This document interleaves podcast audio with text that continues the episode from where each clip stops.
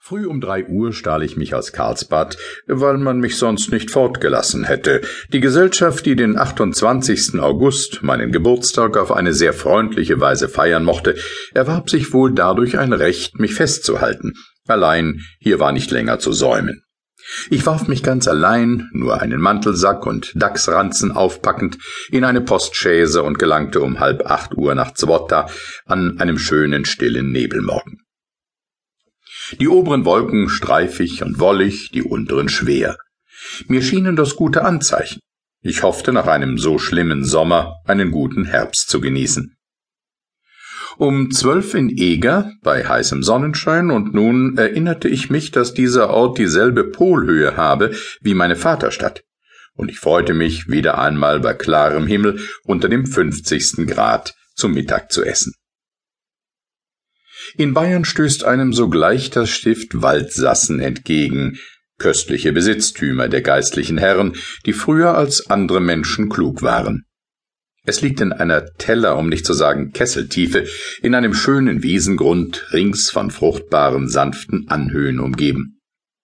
Auch hat dieses Kloster im Land weit umher Besitzungen. Der Boden ist aufgelöster Tonschiefer.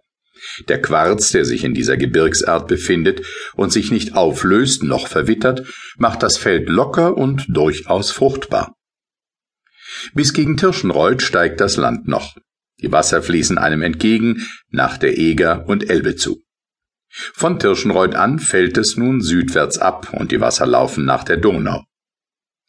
Mir gibt es sehr schnell ein Begriff von jeder Gegend, wenn ich bei dem kleinsten Wasser forsche, wohin es läuft, zu welcher Flussregion es gehört. Man findet alsdann, selbst in Gegenden, die man nicht übersehen kann, einen Zusammenhang der Berge und Täler, gedankenweise. Vor gedachtem Ort beginnt die treffliche Chaussee von Granitsand.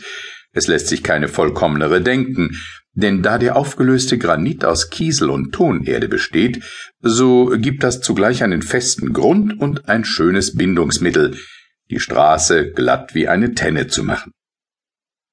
Die Gegend, durch die sie geführt ist, sieht desto schlechter aus, gleichfalls Granit, Sand, flachliegend, moorig, und der schöne Weg desto erwünschter. Da nun zugleich das Land abfällt, so kömmt man fort mit unglaublicher Schnelle, die gegen den böhmischen Schneckengang recht absticht. Genug, ich war den andern Morgen um zehn Uhr in Regensburg und hatte also diese vierundzwanzig und eine halbe Meile in einunddreißig Stunden zurückgelegt.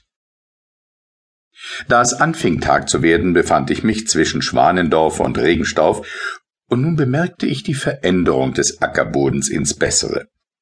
Es war nicht mehr Verwitterung des Gebirges, sondern aufgeschwemmtes, gemischtes Erdreich.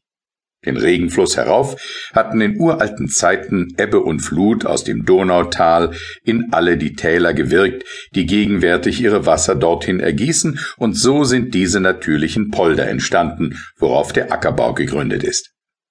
Diese Bemerkung gilt in der Nachbarschaft aller größeren und kleineren Flüsse, und mit diesem Leitfaden kann der Beobachter einen schnellen Aufschluss über jeden der Kultur geeigneten